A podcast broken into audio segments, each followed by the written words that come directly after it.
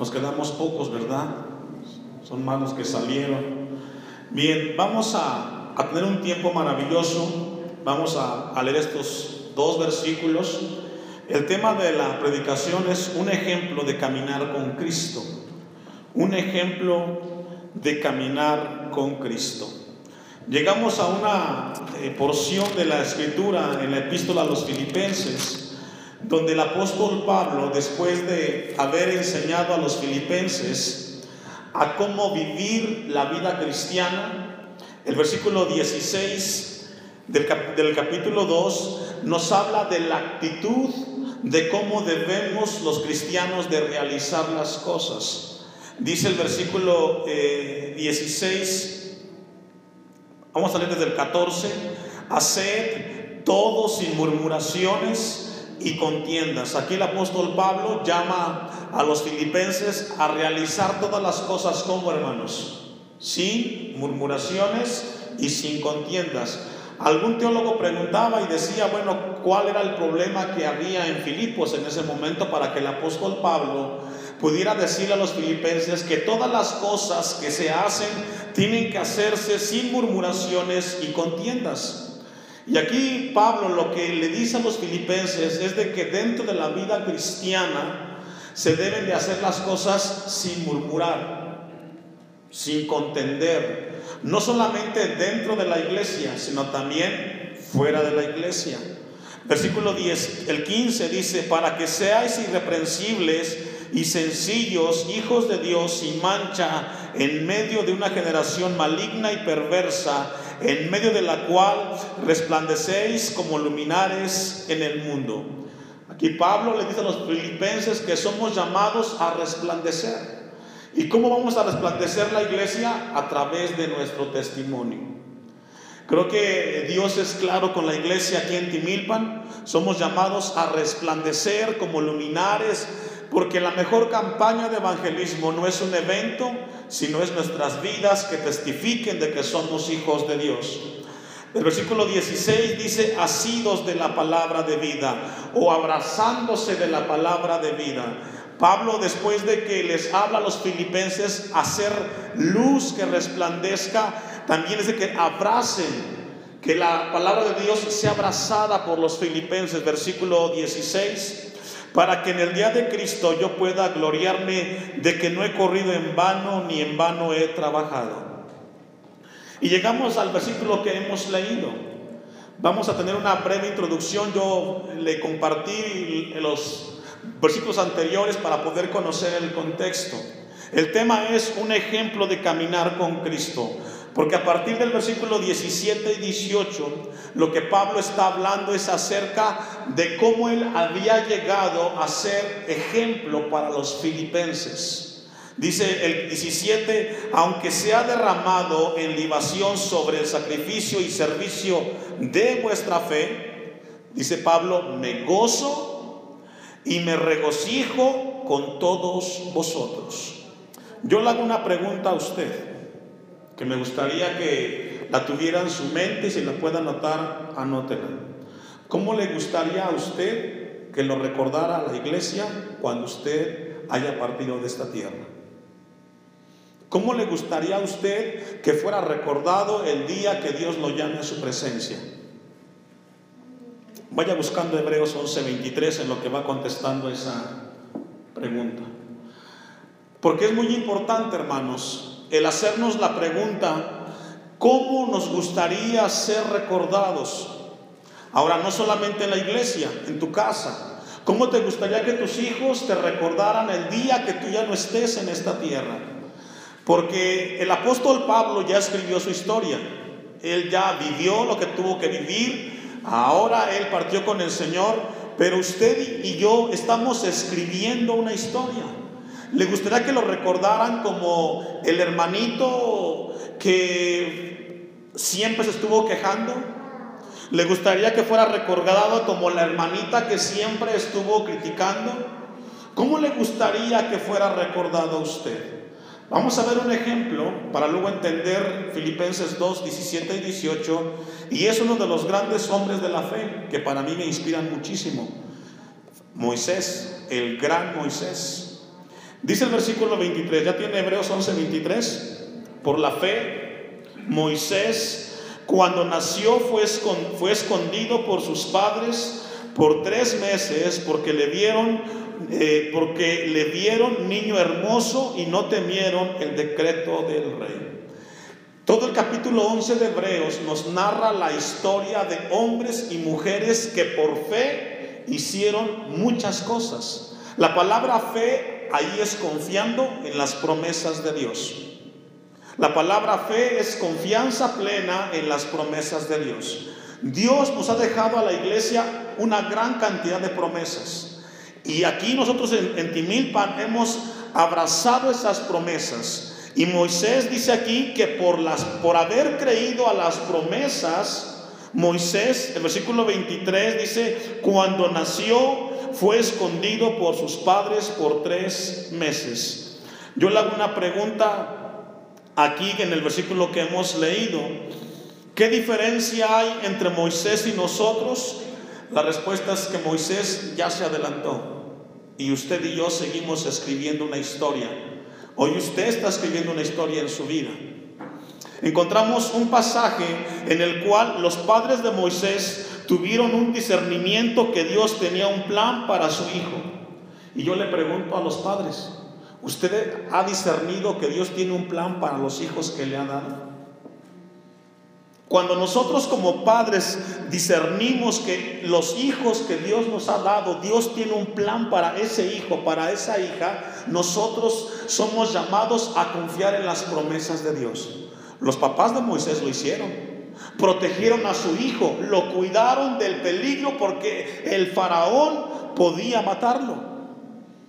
Los papás de Moisés confiaron y tuvieron el discernimiento de que su hijo tendría un plan en, la, en, Dios. Yo le pregunto a usted como papá, ¿usted ha discernido que sus hijos son una bendición? ¿Usted ha discernido de que Dios tiene un plan para su hijo, para su hija?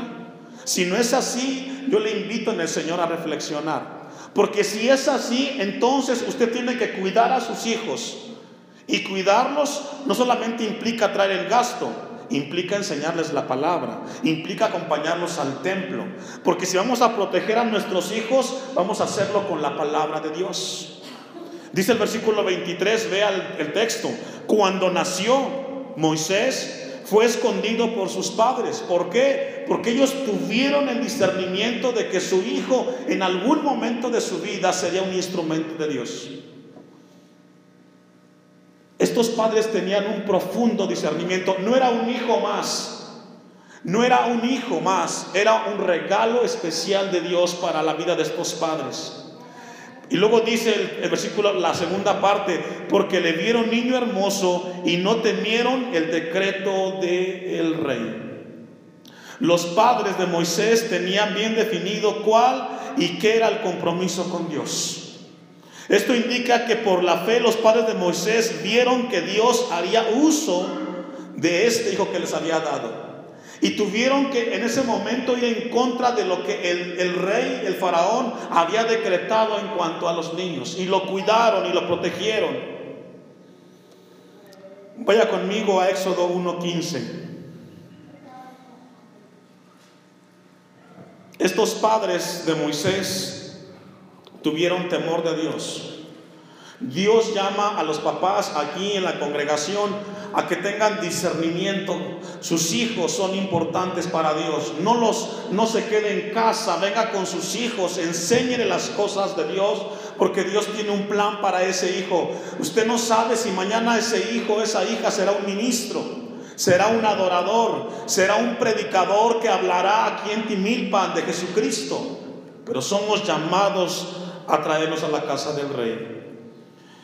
Éxodo 1.15, y habló el rey de Egipto a las parteras de las hebreas, una de las cuales se llamaba Cifra y otra Fua, y les dijo, cuando asistáis a las hebreas en sus partos y veáis el sexo, si es hijo, matadlo, y si es hija, entonces viva. Este era el decreto del faraón para en el tiempo de los padres de Moisés. Si era hombre, tenía que ser muerto. Pero ellos discernieron que era necesario proteger a ese varón, a ese niño porque en el futuro Dios lo usaría. Y la pregunta es, ¿Dios usó a Moisés? Claro. Tú no sabes si te vas a usar a tu hijo. Tú no lo sabes. Yo tampoco no lo sé. Pero el deber del padre es traer a los hijos a la casa del Señor. Versículo 17. Pero las parteras temieron a Dios y no hicieron caso y no, hicieron como les mandó el rey de Egipto, sino que preservaron la vida a los niños. Había temor en las mujeres, en las parteras, porque las mamás, las hijas de Dios, tienen temor y van a hacer lo que sea necesario por cuidar y preservar la vida de los hijos. Vamos a regresar a Hebreos 11:24 para seguir viendo el ejemplo de este hombre. Porque ahora usted y yo estamos leyendo y recordando cómo fue el ejemplo de Moisés. Dice Hebreos 11:24, por la fe Moisés, hecho ya grande, rehusó llamarse hijo de la hija del faraón. La decisión de Moisés, basada en la fe en Dios, entendió y se dio cuenta que son mejor las cosas eternas que las cosas materiales. Moisés dice el versículo que por la fe, por haber confiado en las promesas hacia Dios, Moisés cuando ya fue grande rehusó llamarse hijo de la hija del faraón. ¿Qué representaba en el tiempo de Moisés ser hijo de la hija del faraón?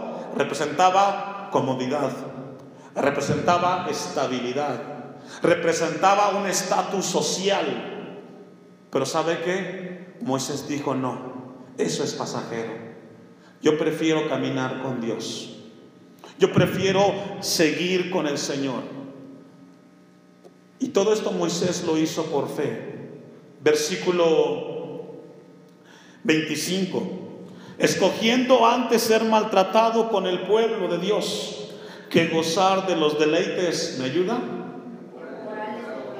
Fíjese cómo llama la Biblia a las cosas de esta tierra. ¿Cómo las llama? Temporales. Tu trabajo es temporal. Un día vas a dejar de trabajar. ¿Sabe? Yo le hago una pregunta. A mí me da mucha tristeza cuando el trabajo controla a las personas. Debería el hombre controlar el trabajo, pero hay personas que el trabajo los tiene controlados. ¿Por qué? Porque el trabajo determina el tiempo que tienes que hacer, tener y convivir con la familia. Hay personas que las cosas materiales las, los tienen o las tienen en, las, en las manos. Porque por lo que tienes materialmente dejas de hacer todo lo que tienes que hacer con tu familia y las cosas materiales te tienen en las manos. Cuando tú deberías tener las cosas materiales en tus manos. Moisés entendió que las cosas terrenales son cosas que temporales.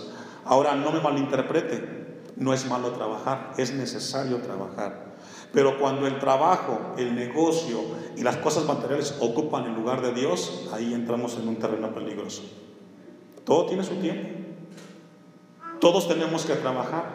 Yo promuevo que la gente trabaje, pero no que el trabajo te controle a ti porque entonces ahí ya estás mal.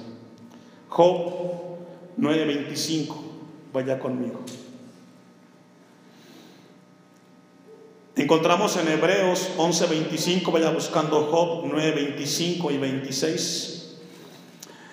Moisés sabía que gozar de una alta posición en Egipto con sus honores, con, con sus placeres, era algo temporal. Moisés lo tenía muy claro. Dice Job 9:25, mis días han sido más ligeros que un, ¿qué hermanos? Si logra ver que este año 2015 se fue, pero como un abrir y cerrar de ojos. Job tenía bien presente eso.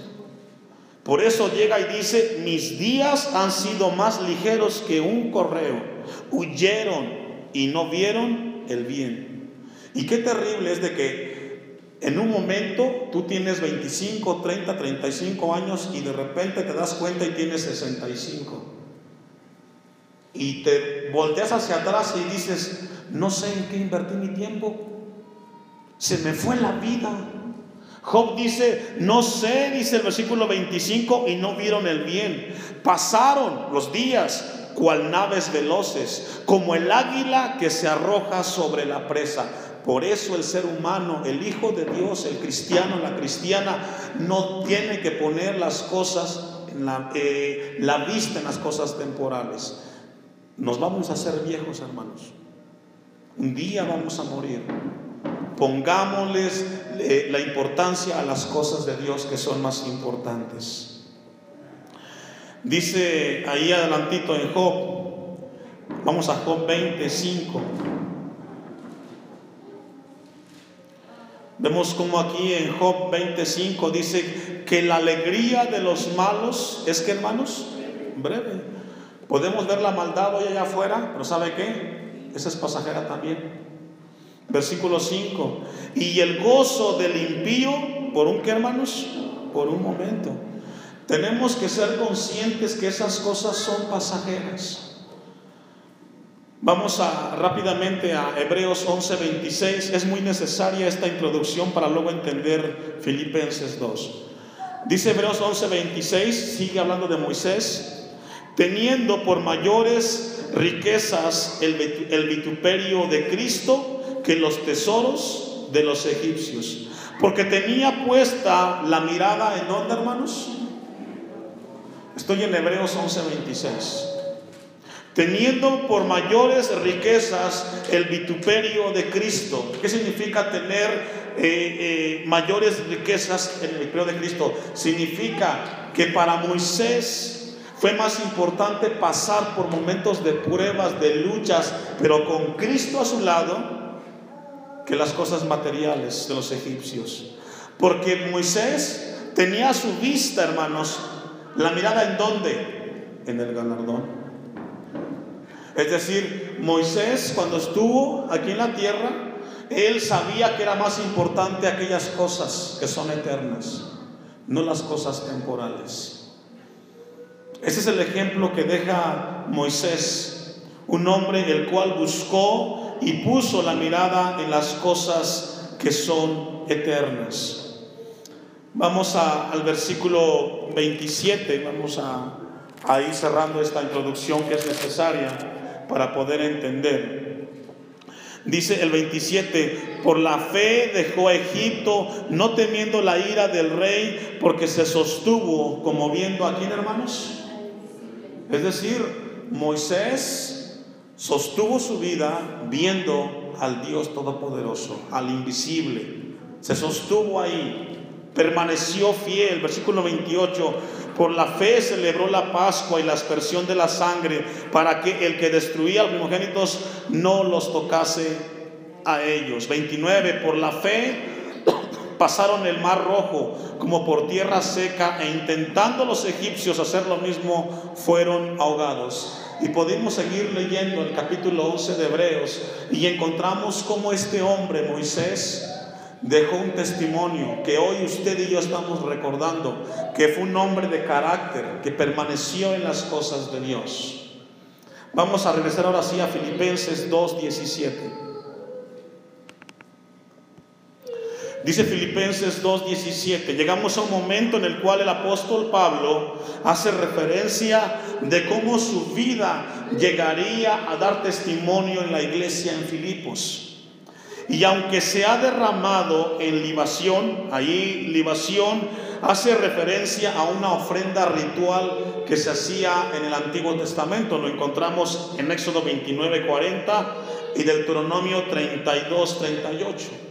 Y la libación no, es más, no era más que la fragancia que estaba en un frasco que se le ponía al cordero cuando era sacrificado. Eso era la, libación.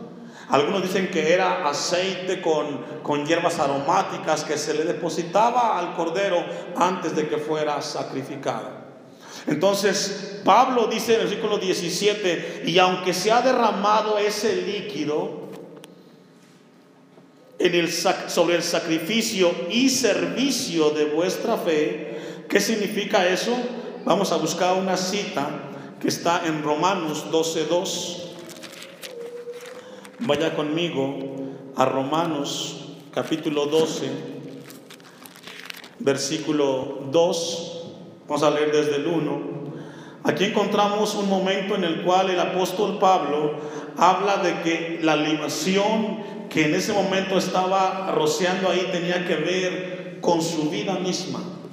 Dice Hebreos 11, perdón, eh, Romanos 12:1, así que hermanos, os ruego por las misericordias de Dios que presentéis vuestros cuerpos en sacrificio vivo, santo, agradable a Dios, que es vuestro culto racional. Aquí Pablo habla que el servicio, la mejor manera de ofrecer un servicio a Dios o un holocausto son nuestras propias vidas. Y Pablo lo había entendido, que el mejor sacrificio para, nuestra, para nuestro Dios es que toda nuestra vida gire hacia la obediencia a la palabra de Dios. Es el mejor sacrificio. Versículo 2. No os conforméis a este siglo, sino transformaos por medio de la renovación de vuestro entendimiento para que comprobéis cuál sea la buena voluntad de Dios, agradable y perfecta. Pablo llega un momento y sabe que tiene que sacrificar su vida, pero él no lo hace renegando. Vamos a regresar a, a Filipenses 2, 17 y 18 para ir concluyendo. Y aunque sea derramada en libación sobre el sacrificio y servicio de vuestra fe, Pablo dice, me gozo y regocijo con todos vosotros. Ahora, quiero que regresemos un poquito y entendamos que cuando Pablo escribe esta carta, él estaba preso en Roma. Cuando usted está leyendo estas palabras, las está, las está escribiendo una persona que está presa y que sabe que va a ser sentenciada, que va a ser ejecutada. Pablo jamás salió de la prisión de Roma y él escribe esa carta, él escribe esta carta a los filipenses en un momento en el cual tiene un problema grande. Y dice el versículo 17, me gozo y regocijo con todos vosotros. Y la pregunta que nos hacemos es, ¿cómo es que Pablo en una prisión, detrás de las rejas, él puede decir que se goza? ¿Qué es lo que Pablo tenía? Que a pesar del problema, él podía gozarse. La palabra gozar significa un deleite en y a través de las promesas de Cristo. El gozo que habla aquí es, una, es un deleite en Dios que las circunstancias externas no alteran la paz que tienes con Dios.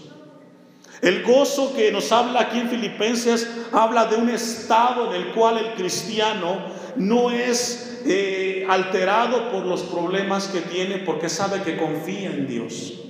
Ahora, la pregunta que nos tenemos que hacer es, ¿qué tenía Pablo que no tenemos nosotros? Que cuando tenemos problemas no nos conducimos como el apóstol Pablo. Concluye el versículo 17, y regocijo con todos vosotros. Repite en el 18, y asimismo le dice a los filipenses, gozaos y regocijaos también vosotros conmigo. Esta mañana Dios quiere hablarnos a nosotros en la vida práctica que a pesar de los problemas que tengamos y las luchas que estemos enfrentando, somos llamados a vivir la vida con el gozo del Señor. ¿Sabe dónde está la fuente del gozo del cristiano? En Dios. Si tú tienes gozo es porque estás cerca de Dios. Si no tienes gozo es porque estás lejos de Dios. Esa es la respuesta. Cuando tú ves esta vida cansada y tediosa es porque no pasas comunión con Dios. Y los problemas que tienes los quieres resolver en tus propias fuerzas. Pero cuando tú estás cerca de Dios y tienes comunión con Dios, sabes que los problemas que tienes, Dios tiene control de ellos. ¿Sabe cuál es el, el problema más grande en el cristiano? Querer resolver los problemas de la vida a través de tus propias fuerzas. Y por eso luego te ves cansado, desanimado, frustrado, sin ganas, porque quieres llevar en tus espaldas aquello que solamente Dios puede resolver. Los hijos, el trabajo, la casa, qué sé yo. Somos llamados en el Señor. Vamos a concluir en Mateo 13, 44. Mateo 13, 44. Encontramos en Filipenses 2.18 que Pablo dice, gozaos y regocijaos también con vosotros. ¿Cómo es que podemos gozarnos y regocijarnos cuando estamos viviendo pruebas? Tenemos aquí dos parábolas, el tesoro escondido y la perla del gran precio. Y en los dos encontramos el mismo, la misma enseñanza, que tiene que ver que cuando una persona encuentra las cosas de Dios, deja todo, porque es más importante. Y fue lo que le pasó a Pablo. Además, dice el 44, el reino de los cielos es semejante o comparado a un tesoro escondido en un campo. Un tesoro representa algo valioso, algo que tiene mucha riqueza a un tesoro escondido en un campo, el cual un hombre halla o encuentra y lo esconde de nuevo. Y luego dice, y gozoso por ello va y vende todo lo que tiene. Este hombre que encontró el tesoro sabe que encontró lo más hermoso y lo más preciado de su vida. De tal manera que él tiene que hacer una reflexión y decir, todo lo que tengo no se compara con lo que he encontrado. Y eso es Cristo. Los que hemos conocido a Cristo, hemos dejado todo aquello que no se puede comparar con las cosas de Jesús. Y hemos abrazado las promesas de Dios como lo más valioso. Fue lo que le pasó a Pablo. Dice el, 44, y lo esconde de nuevo y gozoso por ello va y vende todo lo que tiene y compra aquel campo. ¿Por qué lo compró? Porque ahí estaba el tesoro. Sabía que era la mejor inversión. ¿Sabe cuál es la mejor inversión para usted, hermano? Las cosas de Dios. Te sirven hoy, mañana y siempre. Pero tienes que hacer a un lado aquello que no te permite disfrutar las cosas de Cristo. El 45, la perla de gran precio. También el reino de los cielos es semejante o comparado a un mercader que busca buenas perlas, que habiendo hallado una perla preciosa fue y vendió. ¿Cuánto vendió? Todo. Porque la perla representa un valor que no tiene precio. Dice el texto, fue y vendió todo lo que tenía. ¿Y qué hizo, hermanos? La compró. Fue lo que le pasó a Pablo en Filipos. Él encontró a Cristo y para Pablo fue lo más hermoso que pudo experimentar en la tierra. Por eso dejó a un lado el poder, las riquezas, las cosas materiales que son temporales. Yo no sé si para algunos las cosas materiales representan un obstáculo para buscar a Cristo. Si es así, debes de reflexionar que un día lo que tienes se va a quedar. Dos, tú debes de controlar las cosas materiales y no que ellas te controlen a ti. Que tú controles tu trabajo y no que Él te controle a ti. Porque un día dejarás de trabajar. Vamos a ponernos de pie y vamos a darle a Dios gracias por su palabra. Que Él nos ayude.